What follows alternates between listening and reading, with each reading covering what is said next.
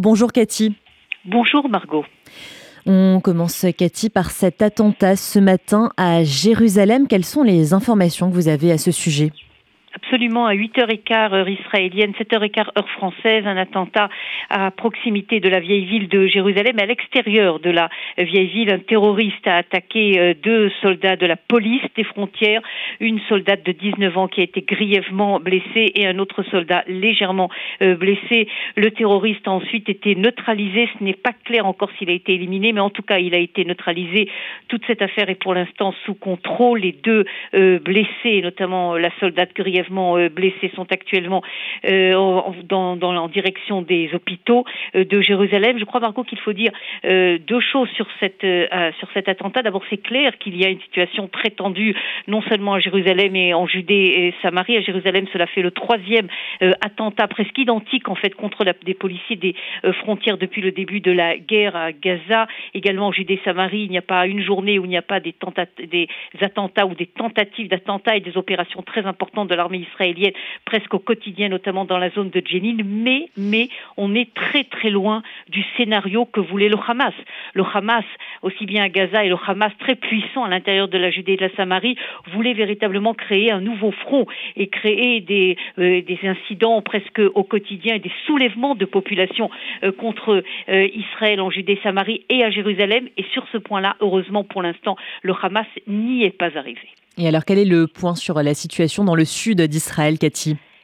Alors d'abord, il faut dire qu'il y a énormément de brouillard hein, dans toute cette, dans toutes les informations, dans ce qui se passe au sud euh, du pays, dans cette euh, guerre à, Gaza. Et le porte-parole de Tzal, contrairement aux autres opérations qui avaient été menées, euh, donne des informations avec beaucoup de parcimonie et surtout ne veut pas donner des informations qui peuvent servir l'ennemi. On peut le comprendre. Alors ce que l'on sait, c'est que de toute évidence, Tzal a réussi à euh, faire ce qu'il voulait faire depuis le début, à savoir séparer complètement euh, le sud et le nord de la bande de Gaza. Aujourd'hui, il y a deux Gaza, c'est le porte-parole de Tzal qui l'a dit, le sud où se trouve la grande majorité de la population civile de Gaza, où il n'y a quasiment pas d'opération euh, militaire israélienne pour l'instant, et le nord où il y a des opérations très intensives, encore cette nuit, des combats intensifs dans toute la zone du nord de la bande de Gaza.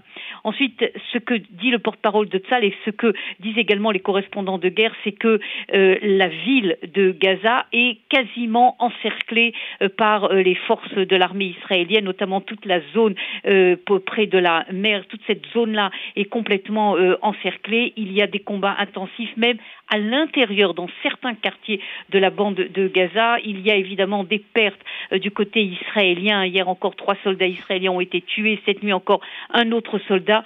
Mais ce que dit le porte-parole de Tzal, c'est qu'à chaque altercation, c'est euh, les forces israéliennes qui l'emportent avec plusieurs dizaines et dizaines de terroristes euh, tués dans tous ces combats. Alors vous, parliez, Cathy, du, du porte-parole de Tzal. Il a présenté également les preuves de l'utilisation des hôpitaux de Gaza comme base terroriste. C'est bien ça? Absolument, je crois, un document euh, filmé hein, euh, très impressionnant euh, dans lequel on voit un des grands hôpitaux, pas l'hôpital Shiva, mais l'autre hôpital de Gaza, qui est un hôpital qui a été construit par le Qatar. D'ailleurs, il y a écrit hôpital du Qatar et, c'est très bien filmé par le porte-parole de Tzal. Et ensuite, on voit près de l'hôpital, juste à, côté de l'hôpital, un, un, trou énorme dans lequel qui est découvert par des terroristes évidemment et qui s'infiltre. C'est l'entrée des tunnels qui se trouvent à l'intérieur, donc en dessous et on sait que le, Hamas a mis ses QG à l'intérieur de la, euh, en, contrebas, en fait, dans des tunnels en dessous tous les hôpitaux de Gaza. Maintenant, il est très possible que ce film, qui est très impressionnant et qui est diffusé par euh, le porte-parole de Tzal, et pour expliquer au monde pourquoi Israël n'a pas le choix que d'agir à l'intérieur des, non pas à l'intérieur des hôpitaux, mais en dessous des hôpitaux, non pas toucher évidemment les hôpitaux, mais oui mener des opérations à proximité des hôpitaux pour justement éliminer les commandos du Hamas qui ont pris refuge sous les hôpitaux. Maintenant, il faut espérer évidemment que ce document très impressionnant soit diffusé véritablement et soit raconté par euh, les médias euh, du monde entier.